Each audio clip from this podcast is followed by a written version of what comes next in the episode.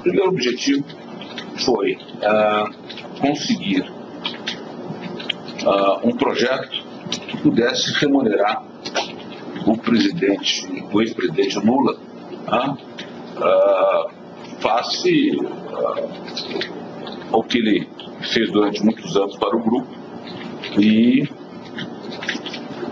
e que fosse de uma maneira, uma maneira lícita, de uma maneira transparente.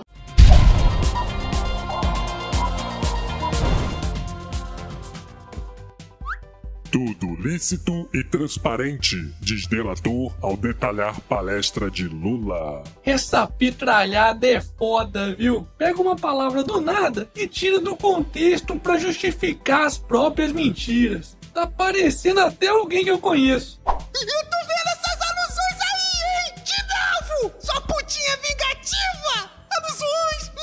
Alusões mesmo! No vídeo da delação de Alexandrino Alencar, fica nítido que o Odebrecht fez o que fez para retribuir os vários anos de prestação de serviço do Molusco. Aliás, além das palestras, a Odebrecht teria dado também dinheiro ao irmão e ao filho do Molusco. Eu estava vendo um trecho aqui em que tem um cidadão que diz que o Odebrecht dava 5 mil reais por meu irmão Frechico.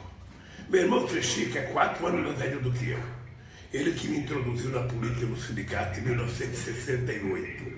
Ou seja, eu nunca dei um real para o meu irmão Francisco, porque ele nunca precisou e nunca pediu para mim. Olha, se a Odebrecht resolveu dar 5 mil reais para mim, mas é problema da Odebrecht. É problema da Odebrecht. Sem contar que o próprio Emílio Debrecht lembrou da famosa reforma do sítio de Atibaia, que o Lula até hoje jura de pé junto que não é dele. Olha só, o último dia, penúltimo dia, dia 30, se eu não me engano. Foi penúltimo dia. de governo do Lula. De governo, de mandato dele. Uhum. Do último mandato. Eu tive com ele. Pra, lá em sempre Palácio no Palácio Planalto. Uhum. Tive com ele e aí eu disse, olha, chefe, o, o senhor vai ter uma surpresa, nós vamos garantir o, o prazo que nós tínhamos dado naquele programa lá do sítio. Ele não fez nenhum comentário, mas também não botou nenhuma surpresa, coisa que eu. Então a surpresa já não era mais surpresa. Já não era para mim, eu entendi não ser mais surpresa. E agora, hein, Lula? Como é que você vai escapar dessa, hein? Lula, no dia que provarem algo contra mim, eu paro com a política. A cara de pau desse vagabundo não tem limites mesmo. Lula disse encarar com naturalidade todas as acusações falsas que vem sofrendo e soltou a seguinte pérola. Um erro meu, ou 10 reais ilícito na minha vida, eu paro com a política.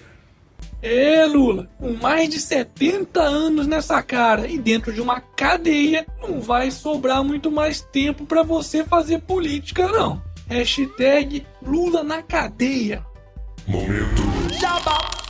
E aí, tá com saudade das lives do canal do Otário? Eu ouvi dizer que nessa sexta-feira à noite vai ter uma live especial sobre toda essa confusão que tá acontecendo com a AdSense no YouTube. Então, fiquem ligados. Atendimentos do SAMU triplicam após aumento de velocidade nas marginais. O número de atendimentos a vítimas de acidentes pelas ambulâncias do SAMU nas marginais em São Paulo triplicou após o aumento das velocidades implantado pelo prefeito Homem Brinquedo, quer dizer, João Dória, que cumpriu sua promessa de campanha no dia 25 de janeiro. Só para vocês terem uma ideia, desde esta data até o dia 10 de março já foram realizados 186 atendimentos pelo SAMU nas marginais. Enquanto isso, no ano passado, nesse mesmo período, foram 65 casos. Bom, não foi por falta de aviso que aumentar a velocidade ia dar merda, né? Você é burro, seu burro. Esses acidentes são causados por motoristas burros como você, que não sabem dirigir, seu burro. Calma, filha da puta. Se os motoristas não dirigem direito, então mais um motivo para reduzir a velocidade. Aliás, já existem vários estudos de universidades sérias que mostram que uma velocidade mais baixa, na verdade, ajuda a diminuir os acidentes e os congestionamentos. Sem contar que a redução de velocidades é uma tendência global. Portanto, Dória, como eu sei que você assiste Otário News, eu vou repetir mais uma vez. Ainda dá tempo de corrigir essa cagada. Hashtag redução da velocidade já. Canadá se prepara para legalizar a maconha. O presidente do Canadá, Justin Trudeau, apresentou nesta quinta-feira um projeto de lei que irá legalizar a maconha de forma recreativa naquele país a partir de meados de 2018. Lembrando que no Canadá o consumo de maconha já é permitido para fins medicinais desde 2011. Além disso, desde agosto do ano passado, pacientes que usam maconha como forma terapêutica também podem cultivar as plantas em suas casas em quantidades limitadas. Você é burro, seu burro. Você é um maconheiro que eu sei, seu maconheiro. É por isso que você nunca vai chegar a 700 mil inscritos, seu burro, canal lixo.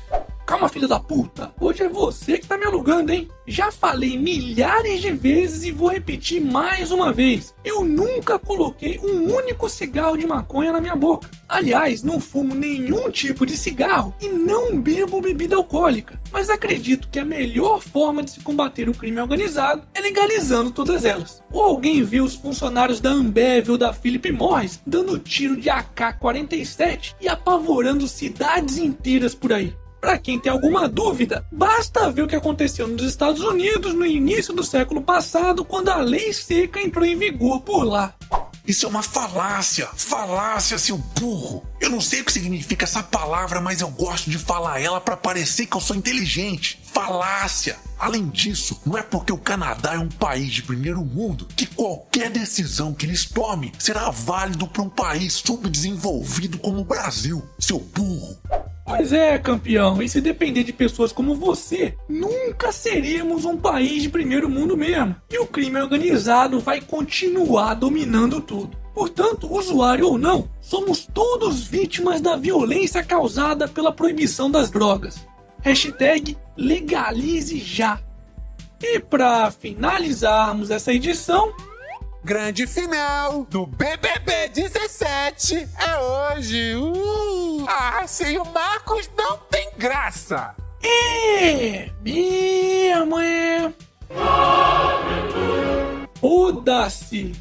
E esse foi mais um Otário News com as principais notícias do dia. E aí, curtiu? Então se inscreva aí nessa bagaça e arregaça esse like. Ah, e não se esqueça de conferir também as camisetas do canal do Otário. Eu vou deixar o link aqui na descrição do vídeo. E amanhã, quem sabe, tem live.